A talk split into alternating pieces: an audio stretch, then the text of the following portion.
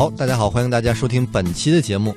那么今天的嘉宾呢是邀请了一位我的好朋友小鹏，我觉得很多应该收音机前的文艺青年都应该听过这个名字，来做客我们的节目，来跟大家打个招呼吧。哎，大家好，我是背包客小鹏。嗯哦，你一般都习惯叫自己背包客啊？对，我就是背包客，而且我微博上就一直叫背包客小鹏。哦，啊，因为背包旅行了十四年，也有人管你叫旅行家哎。呃，旅行家是别人叫的，但我一般自称就是背包客啊。其实我觉得在小鹏现在身上不止一个这个标签了，他可以叫背包客，叫旅行家，其实也是作家、作者和创业人士。但是我其实插一个小的花絮，特别我觉得挺有意思的。就是刚才我接小鹏来到我们的这个录音间，碰到我们单位，你知道需要开条这种老的体制，开条的时候就要写他的来客单位是哪儿啊？我当时就懵了，傻掉。我说小鹏属于哪个单位的？其实就是以前是完全没有单位的。对，就是觉得这种老的可能稍微陈旧一点点的体制和他这种现在的这种。我觉得这种性格所体现出来的这种自由的去旅行啊，去写书啊，去创业啊，有点像现在比较流行的自媒体人。对，其实我就是自媒体这一方面的工作，然后另外一方面是一个写作者，我会每隔两三年写一本书，啊，当然写的和我的旅行那些呃所见所闻有关。然后除此之外，我还是一个创业者，啊，我在云南的丽江做了一家背包十年青年公园的主题公园。对，其实我觉得说到特别关键的一个词就是背包十年，这个可能标签。比所谓的小鹏好像还要响亮吧？啊，对，其实这也成了我自己的一个个人品牌。对，啊，我也把它注册了商标。啊，除了我的背包十年青年公园，我的书背包十年系列，嗯，啊，还有一些衍生的产品，我就不做广告了。对，但是我还是要替朋友做一下广告。我们今天就是先从这个书开始，一炮而红，就是在大概我觉得得有七八年前了吧？五年，五年吧才，二零五年前，嗯，呃，出了一本。旅行的书叫做《背包十年》，就是小鹏写的，讲他十年的背包客。那个十年之前，我们想象一下，十五年前了，算是很少有人写背包的东西，很少有人真正去背包客出去玩。他写了这样一本书。对，其实当时我第一次背包旅行都找不着背包，因为没有这个概念，没有这样的一个装备。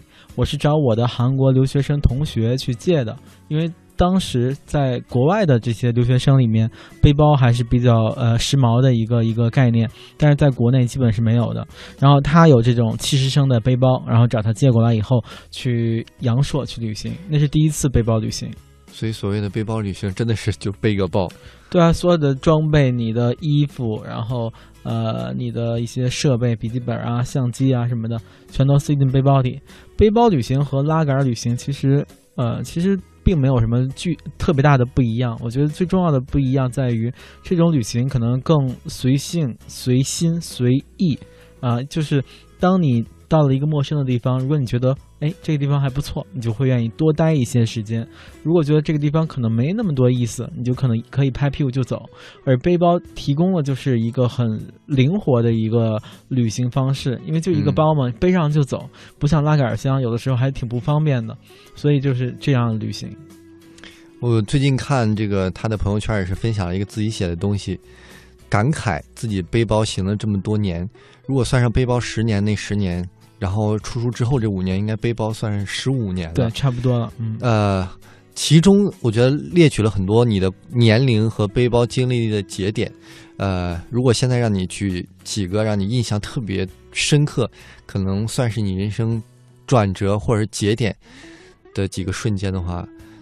你觉得让你什么比较深刻的瞬间吗？其实我觉得背包十几年可以分成四个不同的阶段。嗯，第一个阶段就是追逐梦想，就是真的没有什么顾虑，就是想要去走，想要去看世界，然后就去走了，就去看世界了。当时没有钱，然后就打工去赚钱去旅行。所以最初的四五年，我就是。呃，几乎每隔三四个月、四五个月就换一份工作，呃，也做了七七八八的八种完全不一样的工作，完全不一样的行业。在当时，可能没有人和没有一个老板会觉得我是一个靠谱的员工。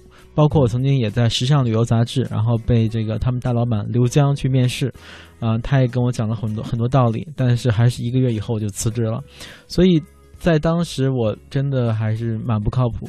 但是这是所谓不靠谱，是对于老板而言，但是你你工作一个月或者或者半年吧，嗯，你能挣够旅行的钱吗？还行吧，我觉得你因为旅行可可多可少，嗯、赚的少可以去附近的一些地方，比如西藏啊、东南亚，啊，赚的多可以去欧美国家什么的。所以在当时就是这样的一种非常波动的打工。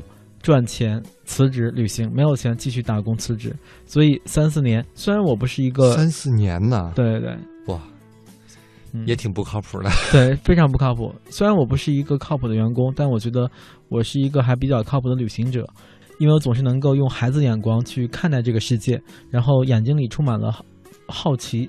啊，我觉得这个好奇心非常重要，能够让你去发现你和别人的不一样。所以我觉得我把这些让我感动的那些人物事，通过照片、通过文字去记录下来，然后没想到就感动了那些跟我处在相同频率的旅行者。你们这个电台都是电波，都讲究这个频率嘛？嗯，就是用电台的话说，就是能够感动跟我处在相同频率的那一部分人，他们会觉得，哎，我写的还不错，他们就会让我有了自信，可以继续往前去走。那个时代主要是写微博，是不是？呃，那也不是微博时代，那个什么都没有，那个时候是呃，就个人网站，还有个人网站对的，，那是在零一到零零五年的时候，因为博客是零六年出现的，微博是零九年出出现的。QQ 空间那种类型，呃，差不多吧。啊、当年啊是，而且当年没有那么成熟的这种，呃，这大的平台，当时都是自己去做的，自己去搭建网站啊，啊，对，去学什么 Dreamweaver 啊，什么那个 Flash 这么啊付出这么多。啊，Fireworks 之类的，就是最初这第一步。